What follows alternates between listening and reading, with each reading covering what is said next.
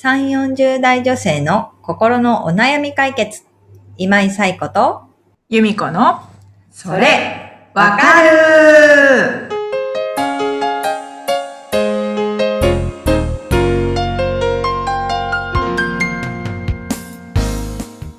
はい。ということで、えー3月第2週のそれわかるが始まりました。皆さん、こんにちは。こんにちは。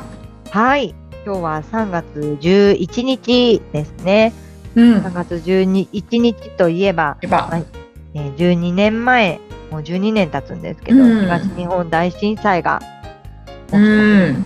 ね、うんやっぱりそれぞれにこういろんな思いをした方がいると思うんですけれども、やっぱりこの日が来るとあ防災っていうことに関してすごくこうね意識が高まるというか、私もこの日のこの日が来るなって思うと1年に1回その防災グッズとか見直したりとかなるほど。うん。してるんですけれどもね、やっぱり防災っていうことに対してすごくこう意識が高まったうん。出来事だったのかなっていうのは思ったりもしてます。で、今日は、えっ、と、ちょっと防災とは違うんですけれども、え防犯に関するちょっとお悩みをいただいたので、はい。今日はそのお悩みを、えーご紹介したいと思います。由美子さんお願いします。はい。椿さん45歳の方からです。はい。離れて暮らす母のことが心配でたまりません。父がすでに他界し、母は地方に一人で暮らしています。連日のように全国の強盗殺人事件のニュースが流れ、とても心配です。それなのに母は、こんな田舎の貧乏なお年寄り誰も狙わないわよとのんきに言ってきます。せめて防犯対策だけはしてほしいのですが、どうしたらよいでしょうかというお悩みをお寄せいただきました。あはい。椿さんありがとうございりがとます。うございます。はい。私も、えー両親とは離れて暮らしているので、うんね、あのーお母様を心配するお気持ちっていうのはすごくわかるなっていうのは思います。でもね、本当にこう、一人で暮らしてるっていうところもあってね、あの心配が尽きないだろうなと思いますし、ね、強盗殺人事件も別に都心だけに限ったことではなくうん。まあ、全国で起きたりとかもしてるし、まあそういうニュースを見るとすごく心配になる気持ちもわかりつつも、ね、お母様はのんきに 構えてるというか、なんかそれを見るとね、またもやもやってするのかなっていう気はしています。で、うーん、まあ心理学的なところからね、観点からっていうところで考えていくと、その防災、防犯対策をしてほしいって思うんだけれども、うんじゃあ防犯対策をしないことで困っているのは誰ですかっていうね、あの、課題の分離っていうんですけれども、そのうん物事で困っているのは誰ですかってことを、まずは考えてみましょう。うんで防犯対策をしてなくて、実際困ってるのは、多分椿さんなんですよね。うん。あの、防犯対策をしてなくて、実際強盗に入られて困るのはお母さんなんだけれども、うん今は防犯対策をしてないってことに対して、お母さんは特に困ってないんですうよね。ん。だからどれだけやった方がいいよとか言っても、うんそこに対して困ってるとか危ないっていう危機意識とかがないとなかなかこう行動には結びついていかないです確かによね。。うんで、そういう面で今困ってるのって、椿さんなんだ、私なんだっていうことをまず知ってもらうといいかなって思います。じゃあ、それはなぜかっていうと、離れて住んでいて、うん何かあっても自分がすぐに駆けつけてあげられないとか、うんそういうことがあって、まあ、まずその防犯対策をしてもらうことで、椿さん自身が安心したいから困ってるわけですよね。お母さんが動いてくれないことに対して。でもまあ実際住んでるのお母さんだし、防犯対策をするのもお母さんだしっていうところで、まあコントロールできないことに対してものすごく困ってるわけですよ。うん椿さんは。あそこの構図というかね、を、あの、知ってもらうといいかなと思います。じゃあ自分が安心できるために、お母さんに防犯グッズを送るっていうこととかはできるかもしれない。でも、実際、お母さん困ってないから、実家に帰ったら送った防犯グッズ、段ボールの中に入ったままみたいなこ状態がうんもしかしたらあるかもしれないですよね。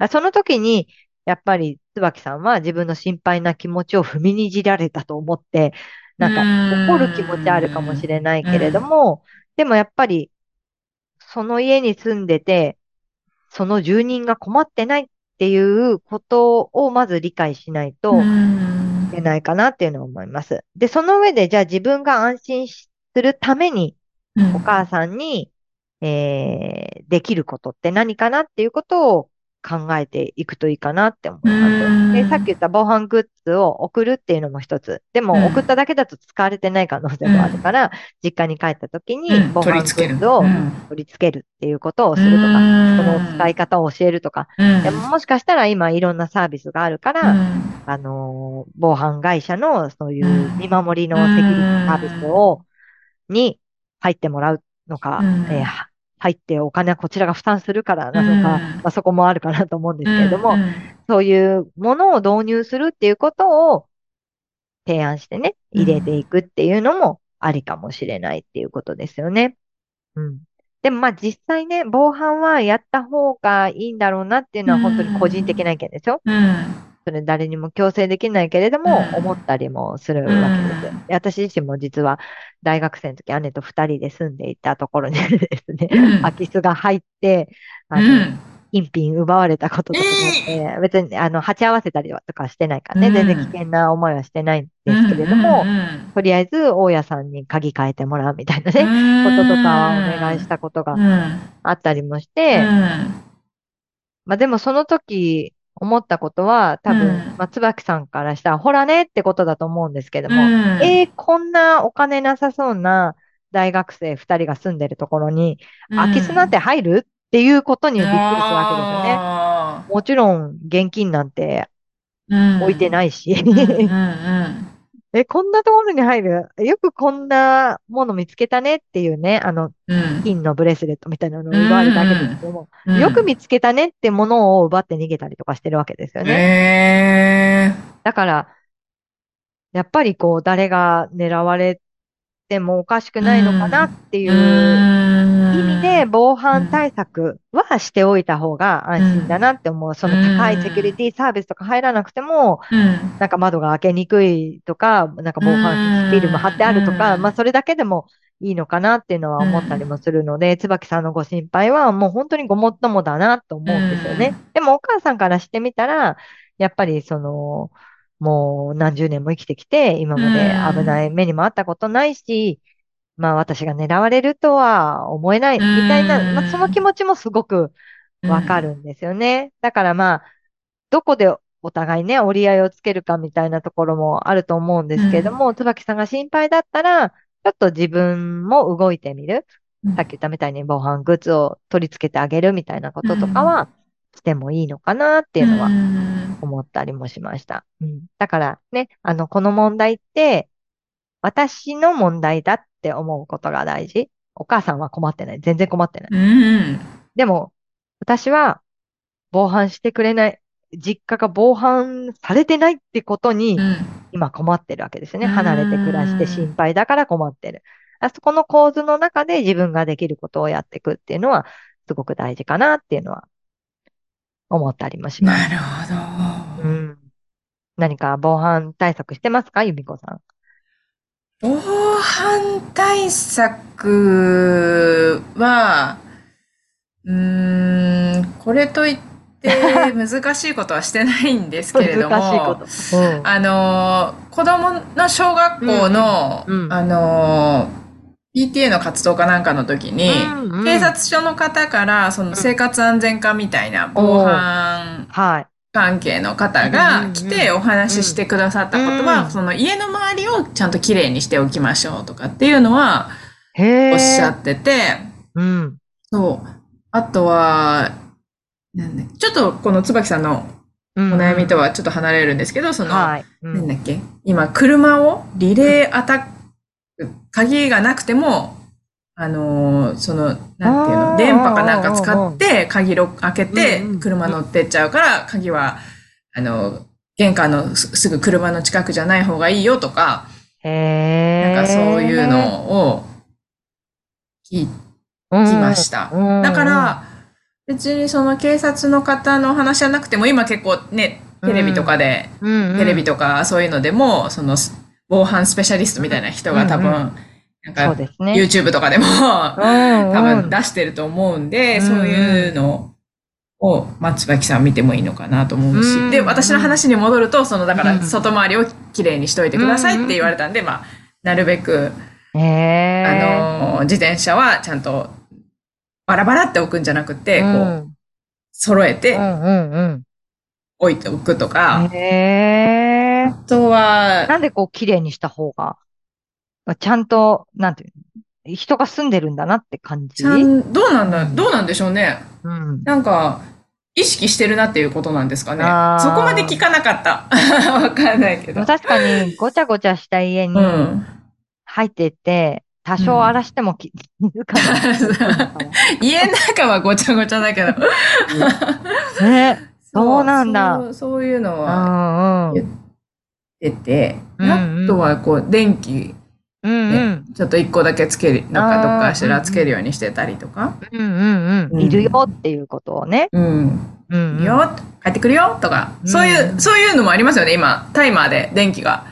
家の電気、蛍光灯あるじゃないですか、蛍光灯っていううんかシーリングライト。うん。あれもタイマーで夕方になるとつくようになったりとかっていう。へえ、すごそういうのも今普通に、あの、家電屋さそうなんだ。んに売ってるんですよ。ちうんゃんとタイマーでつくようなうんうんシーリングライトとかも。うんじゃあなんか防犯って本当にいろんな観点からできるんだ。もっとうん気軽にというか、あ、そそううそう、普段使ってるグッズから、そうそうそう。それこそ、そね、椿さん取り入れやすいかもですよね。なんか、うんお母さんになんかしてもらわなくても、で、電気電気が勝手に、そうそう、電気変える時間になったら時ついてくれるみたいなそう、ね。タイマーしとけば夕方になったらつくとか、そういう。へー。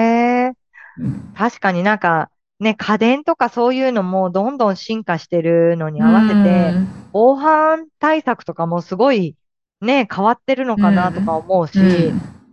もっと、なんていうの、自分がなんかしないといけないみたいなことだったりとか、常に危機意識持ってなきゃいけないみたいなことをしなくても、うん。そういうね、家電とか、なんか便利グッズが。迷路力がね、うん、うん。そうなんですよ、便利。くれるものってあるのかなって思うから、ね、家の外回りきれいにするとかは自分が掃除しなきゃいけないけど、うんもう電気つけるとかはね、すごい楽そうです。そうそう。そうへえ、あ、そんなのでもそういいう人の動画見たりとか、ね、記事見たりとか、うん、確かに楽しそう。へーっていうのがあるかもしれない。な、勉強になりそう？う。んうん取り、あ、これならできるっていうものがね、そうそうそうそう、ありそうですよありそうだし、うんそれこそ、これならお母さんでもできるみたいなこととかあったらね、すぐやってくれるかも。まあ、そんぐらいだったらもうそんなに心配ならやるわって言ってくれるかもしれないしね。ああ、なるほどね。まず情報集めもやってみるといいかもしれないでうん。すね。うんうん。ね。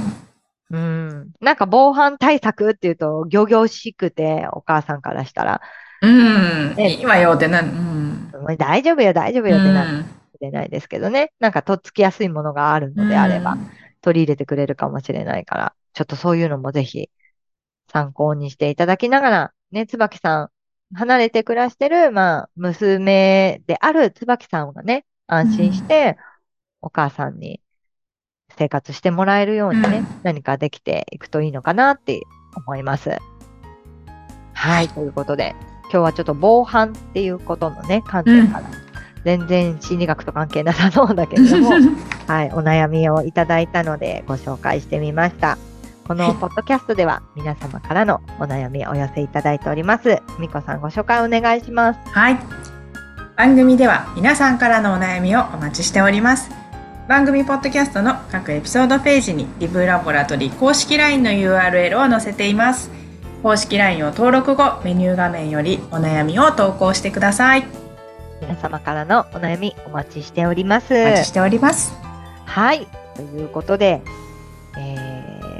ー、3月第2週ですけれども、えーまあ時期的にはもうすぐホワイトデうん。ーなんですかね。まあドキドキはいしてる方もいるのかな。